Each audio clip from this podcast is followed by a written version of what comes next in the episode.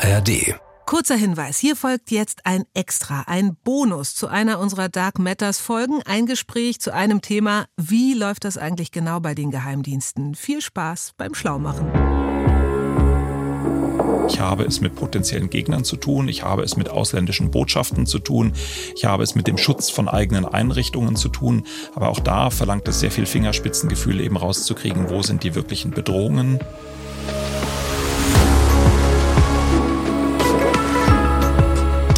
Matters. Geheimnisse der Geheimdienste. Mit Eva Maria Lemke.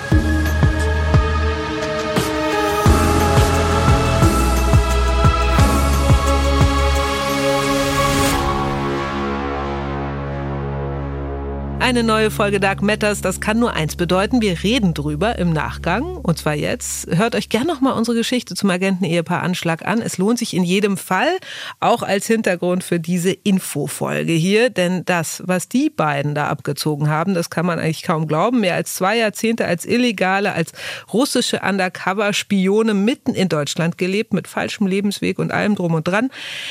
Und wie kann man diesen und anderen Spionageakten eigentlich überhaupt beikommen und auf die Schliche? Wie Staatsgeheimnisse für sich behalten? Darüber spreche ich heute mit Holger Schmidt, unserem ARD-Terrorismus- und Geheimdienstexperten. Hallo Holger. Psst, genau.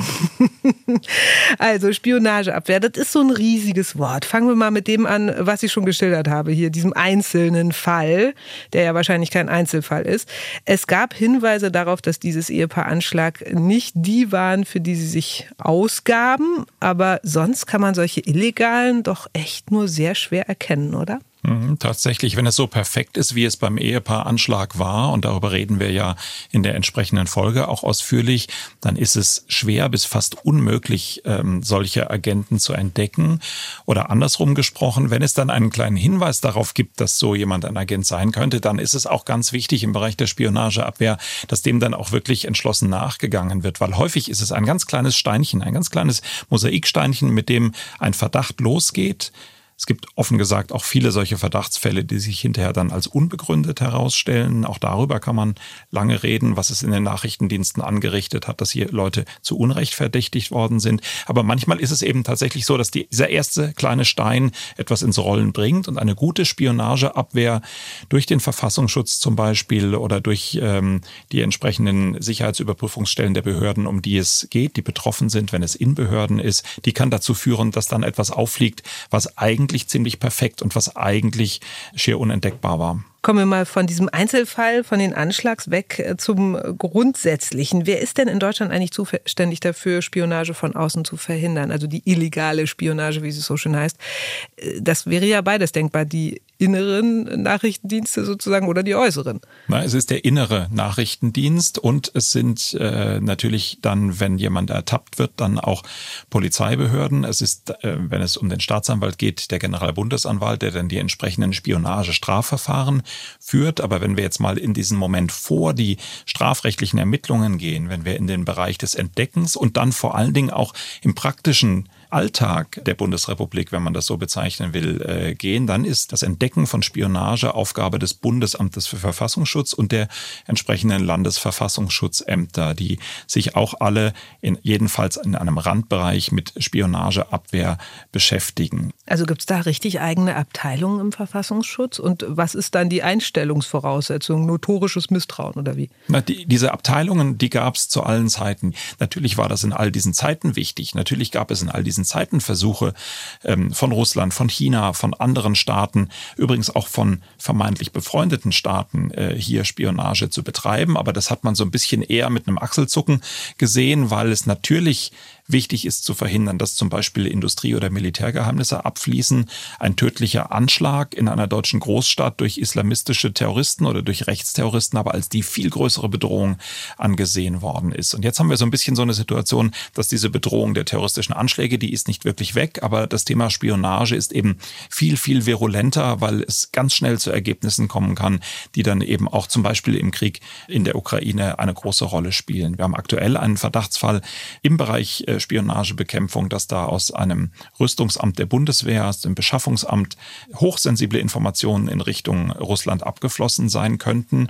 Und das ist jetzt nicht nur ein theoretisches Problem, das ist halt in dieser Kriegssituation plötzlich ein ganz praktisches Problem. Und das zeigt so ein bisschen den Stellenwert. Und du hast mich gefragt, ja, dort zu arbeiten. Klar, das gilt für alle Bereiche des Verfassungsschutzes, äh, dass man natürlich persönlich sehr zuverlässig sein muss und selber ja auch Sicherheitsüberprüfungen ausgesetzt ist. Aber natürlich ist dieser Bereich der internen Sicherheit was nochmal ein spezieller Unterfall ist, also quasi die Bereiche des Verfassungsschutzes, die die eigenen Mitarbeiter äh, kontrollieren, da muss man bisschen so, wie wir das aus Polizeiserien mit Internal Affairs und Ermittlungen gegen Polizeibeamte kennen. Aber da muss man wirklich, glaube ich, ganz besonders misstrauisch und hartgesotten sein und darf auf gar keinen Fall äh, so eine Einstellung haben, wie alle, die in diesem Laden äh, leben, sind per se schon äh, super Typen, weil du bist ja auf der Suche nach genau denen, die persönliche Probleme haben. Du bist genau auf der Suche nach denen, die möglicherweise zum eigenen Sicherheitsrisiko werden können. Und wenn du die Bereiche anguckst, die außerhalb der Verfassungsschutzbehörden für die Spionageabwehr arbeiten, dann ist es ein bisschen einfacher, weil die haben ja das Bewusstsein, ich habe es mit potenziellen Gegnern zu tun, ich habe es mit ausländischen Botschaften zu tun, ich habe es mit dem Schutz von eigenen Einrichtungen zu tun. Aber auch da verlangt es sehr viel Fingerspitzengefühl, eben rauszukriegen, wo sind die wirklichen Bedrohungen äh, und wo kann man die Sache einigermaßen entspannter sehen. Bleiben wir mal noch äh, sozusagen in der Selbstbeschäftigung im Inneren. Also wenn wir an diesen Fall denken, an Carsten L., der da mutmaßlich aus dem BND heraus Informationen nach Russland verkauft hat. Mutmaßlich, wie gesagt. Kann man da sagen, also das zeigt schon, die Sicherheitsüberprüfung, die reichen nicht aus? Ich glaube, aus Sicht des äh, Bundesnachrichtendienstes würde man jetzt sagen, na ja, wir haben es dann ja auch irgendwie selber gemerkt und na ja, es hat ja ein Ermittlungsverfahren gegeben und wir haben ja kooperiert und natürlich ist es misslich, aber wir tun ja alles, um es zu verhindern. In der Praxis ist es von außen wirklich ganz, ganz schwer zu beurteilen, wie konsequent und wie effizient solche Methoden sind. Ich glaube, das kennt jeder von uns, der es ähm, regelmäßig damit zu tun hat, in irgendwelche gesicherten Gebäude, Flughäfen, Gates, Gates oder andere Kontrollen, wenn man die durchläuft. Also wenn ich jetzt zum Beispiel, das ist vielleicht so ein, ein lebensnahes Beispiel, wenn ich von einem Terrorismusprozess berichte, der über viele Dutzend Tage läuft, äh, dann ist am ersten Tag immer die Sicherheitsvorkehrung riesengroß und jeder wird von Kopf bis Fuß durchsucht, muss den Gürtel ablegen, im schlimmsten Fall die Schuhe ausziehen. Überall wird geguckt, ob jemand etwas was Verbotenes reinbringt. Bei der Spionage ist es ja in der Regel das Problem, dass jemand was rausbringt. Aber die Fragestellung ist ja die gleiche.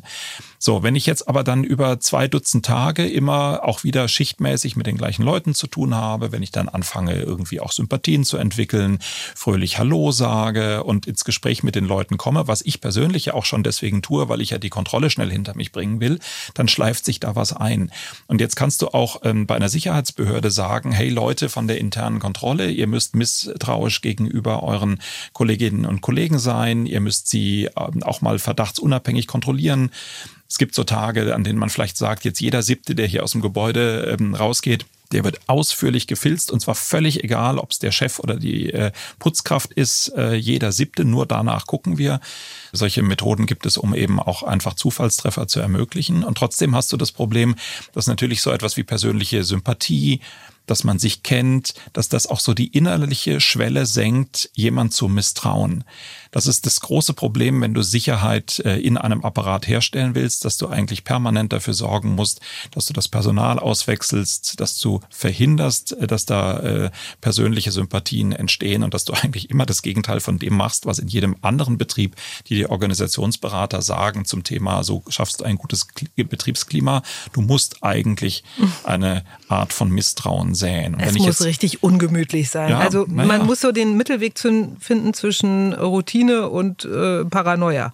So irgendwo dazwischen und das muss ja alles irgendwie auch vermittelbar sein. Also ich denke, wenn du dir die deutschen äh, Verfassungsschutzbehörden anguckst, wäre jetzt so mal, ich habe es nicht empirisch überprüft, aber ich würde mal wetten, dass es in jedem einzelnen der Landesämter und dem Bundesamt verboten ist, private Handys mit in das eigene Büro zu nehmen. Ob das jetzt wirklich jede Mitarbeiterin, jeder Mitarbeiter an jedem Tag so tut, daran habe ich berechtigte Zweifel. Und wenn ich berechtigte Zweifel formuliere, dann sage ich das, was ich halt auch mal erlebt und gesehen habe. Da musst du an die Vernunft und an die Disziplin der Leute appellieren und du weißt ganz genau, wenn es dann anders läuft, wenn sich jemand nicht dran hält, kann das auf der einen Seite einfach ganz menschlich verständlich sein und es kann auf der anderen Seite gefährlich werden. Würdest du denn so eine Sicherheitsüberprüfung überstehen, wenn du eine machen müsstest? Naja, oder du.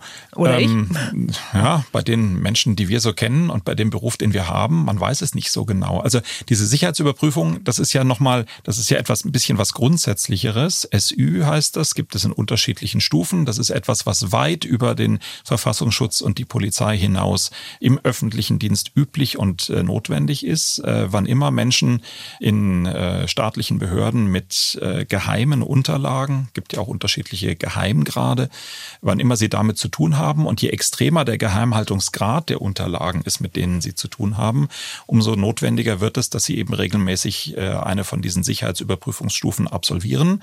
Und wenn es dann in die höchste Stufe geht, äh, dann wird das wirklich sehr kleinteilig. Dann geht es auch um deine eigenen Kontobewegungen. Also dann wird zum Beispiel sichergestellt, dass du keinesfalls jetzt hoch verschuldet sein darfst, äh, damit du eben auch für Geld nicht übermäßig empfänglich bist. Natürlich darfst du einen Kredit haben, ähm, wenn du eine Immobilie ähm, oder eine Reparatur finanzieren möchtest. Aber es geht immer darum, ist das verhältnismäßig? Und wenn jemand in eine Überschuldungssituation kommt, dann gilt er sofort als Sicherheitsrisiko. Und dann ist das etwas, was ganz extrem negativ bei einer Sicherheitsüberprüfung auffällt. Und bei den bei der höchsten Stufe geht es aber noch um weit mehr. Dann ähm, äh, gehen die Menschen, die die Sicherheitsüberprüfung machen, auch in das familiäre Umfeld. Und zwar ohne, dass man sich jetzt ausrechnen könnte, mit wem sie dann sprechen. Sprechen mit Angehörigen und sagen ganz offen, wer sie sind dass sie eben vom Verfassungsschutz kommen und dass sie jetzt äh, Fragen haben zum Lebenswandel, äh, zu den politischen Einstellungen. Und je nachdem, was man dann da so hört, ob man das plausibel findet oder nicht, oder ob dann äh, vielleicht irgendwie auch Sätze kommen wie, naja, er mosert eigentlich jeden Tag über die Regierung oder so, ich spitze jetzt zu. Aber dann kann das eben auch Probleme bei der Sicherheitsüberprüfung äh, nach sich ziehen.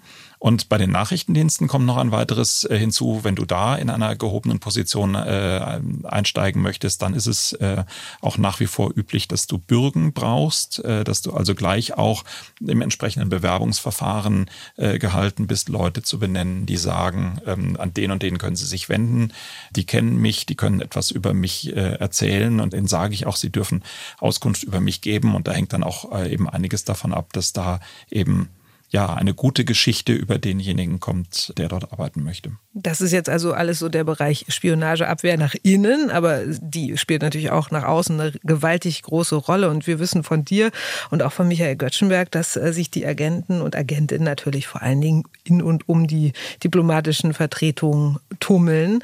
Kann man also sagen, das konzentriert sich auch in Sachen Spionageabwehr so auf das Botschaftsviertel hier in Berlin?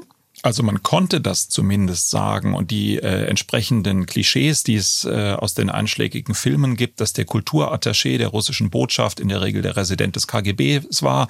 Ich glaube, es gibt ja James Bond Filme, da wird, wird dieses äh, Klischee wirklich ganz offen so bedient. Das ist tatsächlich äh, eine lange Zeit so gewesen, wahrscheinlich in Teilen immer noch, dass es Botschaftspersonal gibt, das akkreditiert ist, äh, wie das heißt, ähm, bei der Bundesregierung als für eine besondere Aufgabe an der Botschaft äh, eben äh, Diplomat zu sein, Kulturattaché, Sportattaché, Wirtschaftsvertreter, sowas. Aber im Grunde mehr oder weniger alle wissen, hm, das ist wahrscheinlich eher dann der Resident des Nachrichtendienstes. Ähm, durch die Verschärfung der Situation in den äh, vergangenen Monaten und Jahren, durch die erheblich verschlechterten politischen Beziehungen äh, hat das dazu geführt, dass ja auch eine wechselseitig zwischen Deutschland und Russland eine ganze Reihe von diplomatischem Personal ausgewiesen wurde. Und da fängt man natürlich mit den Leuten an, von denen man im jeweiligen Land glaubt, dass die am allerersten eben in diesen Nachrichtendienstsektor gehören und dass man auch durchaus zeigt, unter Motto, wir haben schon ungefähr die Vorstellung, wer bei euch in der Botschaft was tut. Und das führt nach meinem Eindruck dazu, dass äh, sich viel von dieser klassischen Struktur, dass die Botschaft auch sowas äh, wie der Inbegriff der Spionage für ein Land in einem anderen Land ist, dass sich das verlagert und dass es sich eher in so Modelle wie das Ehepaar Anschlag verlagert, dass man eher versucht, über andere Strukturen, über Privatpersonen, über mögliche Tarnfirmen die Spionage Spionage aufzuziehen und das nicht mehr so an der Botschaft festzumachen, weil das natürlich umgekehrt dann auch für die Spionagebekämpfung relativ einfach ist, wenn man sich, ähm, ich sag's mal ganz platt, vor die Botschaft stellt und sich die Menschen anguckt, die da rein und rausgehen, jetzt als Spionageabwehrpersonal und ich eine Vorstellung davon gewinne, von allen, die da regelmäßig rein und rausgehen, was sie wohl so ungefähr tun, dann kann ich ja wirklich anfangen, mir Listen zu machen und zu sagen, okay, das scheint hier die Putzkraft zu sein, okay, gut, er scheint hier derjenige zu sein, der die Reden für den Botschafter schreibt, sie scheint diejenige zu sein, die irgendwie für die, die Wirtschaftsbeziehungsgeschichten zuständig ist und bei ihm wissen wir überhaupt nicht, was er tut. Hm, den gucken wir uns mal näher an. Hinter dem laufen wir dann mal her. Wo wohnt er denn? Was macht er denn so? Mit wem trifft er sich? Ich glaube, das ist aber ein bisschen Vergangenheit. Das hat sich wirklich in den vergangenen Monaten stark geändert, eben weil alle Seiten wissen, wie die weltpolitische Lage ist. Und in der Spionage ist ja immer das Faszinierende, alle misstrauen immer allen, aber alle beobachten auch alle. Und deswegen versuchen sie dann auch immer wieder andere Wege zu finden und die anderen versuchen dann wieder andere Wege zu finden, hinter die anderen Wege der anderen also Wege es ist so zu eine kommen. Art Wettlauf, ja, wenn ja, man so ein will. bisschen so. Katze Wenn einmal raus ist, Ja. so so das Handy der Kanzlerin und so weiter, dann wird die Flanke geschlossen und dann tut sich gleich die nächste auf. Ein bisschen so, ja. Mhm. Äh, wenn es nicht an den Botschaften stattfindet und auch nicht immer nur mit jemandem, der da irgendwie Buch führt und die Ein- und Ausgänge sozusagen beobachtet, ist es äh, vielleicht auch einfach mittlerweile eine IT-Sache? Es kann unter Umständen eine IT-Sache sein, aber du musst ja auch hier wieder wissen, wonach suchst du. Und deswegen ist, glaube ich, nochmal noch mal jenseits der Frage, wie finde ich denn den Einzelnen, der spioniert, äh, für die Spionagebekämpfung auch immer ein ganz wesentlicher Punkt. Wie schaffe ich denn ein sensibles Klima eben dafür, dass Spionage auch möglich ist? Also wie sensibilisiere ich zum Beispiel in sicherheitsrelevanten Behörden? Das können Nachrichtendienste sein, das kann aber auch zum Beispiel die Bundeswehr sein, das kann auch so ein Amt sein wie das Beschaffungsamt. Wie stelle ich denn da sicher, dass ich in der Behörde rechtzeitig mitkriege, wenn sich etwas anbahnt? Und wenn wir uns ein paar der Fälle der vergangenen Monate angucken, dann sind da ja immer wieder so ein paar Muster dabei, gegen die kannst du ja etwas tun. Zum Beispiel, dass Frustration von Mitarbeiterinnen und Mitarbeitern ein ganz gefährlicher Punkt ist, dass sie aus irgendeinem Grund sagen, ich bin hier mit der Gesamtlinie nicht einverstanden oder ich habe finanzielle Probleme. So war es ja bei dem Menschen, den das Ehepaar Anschlag gewinnen konnte, dass da einfach ein großes Geldbedürfnis war. Und das ist ja offenkundig es war ja eine, eine niederländische Behörde, in der das spielte, aber offenkundig ist es da ja auch nicht aufgefallen. Die immensen Probleme, die dieser Mitarbeiter hatte in seiner Ehe, die Gesundheit seiner Frau, die finanziellen Probleme, all das hätte im Idealfall eben den Kolleginnen und Kollegen auffallen müssen. Und die hätten dann, dieser erste Teil ist ja positiv, wenn man sich für seinen Mitmenschen interessiert und für sein Leben, aber der zweite Teil, der ist dann eben knallhart und die hätten dann eben auch dazu führen müssen, äh, dass jemand was sagt und dass jemand sagt, Achtung, das könnte ein möglicher Spionagefall sein. Was ich mir sehr schwer vorstelle, wenn du jemand nett findest oder mit jemand seit Jahren zusammenarbeitest, dass du nicht nur die Erkenntnis hast, dessen Privatleben läuft gerade schwierig, sondern dass du auch denkst, oh, er könnte jetzt empfänglich sein. Und dass du natürlich sofort die Sorge hast, was zerstöre ich jetzt in seinem Leben oder wie groß mache ich seine Probleme jetzt noch oben drüber. Wenn ich jetzt sage, oh, vielleicht ist der ansprechbar für Spionage, stelle ich mir sehr, sehr schwierig vor.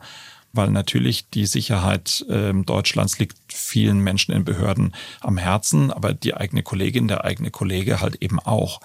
Und da irgendwie die Petze zu sein und etwas loszutreten, was vielleicht völlig unbegründet ist, ja, das ist ein Dilemma. Ich habe jetzt auch einen ganz schönen Verdacht. Ich habe den Verdacht, wir werden abgehört, Holger. Und zwar von unseren Verfolgern natürlich bei Hm. Dark Matters. Denjenigen, die uns abonniert haben und uns immer wieder hören. Danke dafür, auch fürs Teilen und Kommentieren. Und danke an dich, Holger, dass du uns einiges erzählt hast darüber, wie man sich wehren kann gegen die Spionage von innen und von außen. Und wenn wir wieder was Hintergründiges zu besprechen haben, dann melde ich mich wieder abgemacht. Wie immer eine Freude und sehr gerne.